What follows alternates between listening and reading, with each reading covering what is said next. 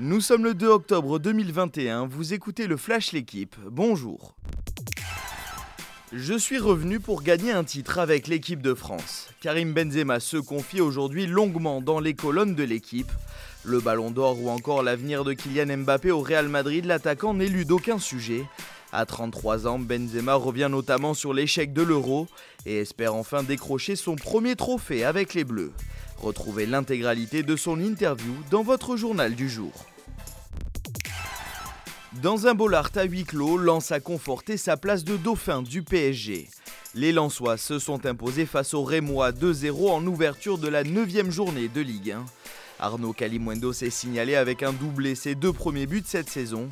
Le RCL consolide sa deuxième place à 6 points du leader Paris en déplacement à Rennes ce dimanche. Autres belles affiches, Lille-Marseille et le derby Saint-Étienne-Lyon en clôture. Vincenzo Nibali n'a pas su contenir ses larmes après son arrivée à Miscali. Sur ces terres, le requin de Messine a remporté le Tour de Sicile en décrochant la quatrième et dernière étape.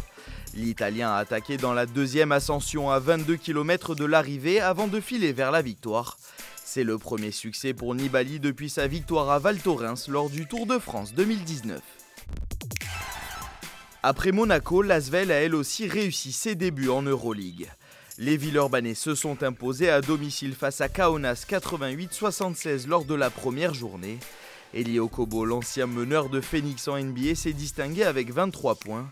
Un succès à confirmer ce dimanche face à Gravelines pour la première journée du championnat de France. Merci d'avoir suivi le Flash l'équipe. Bonne journée.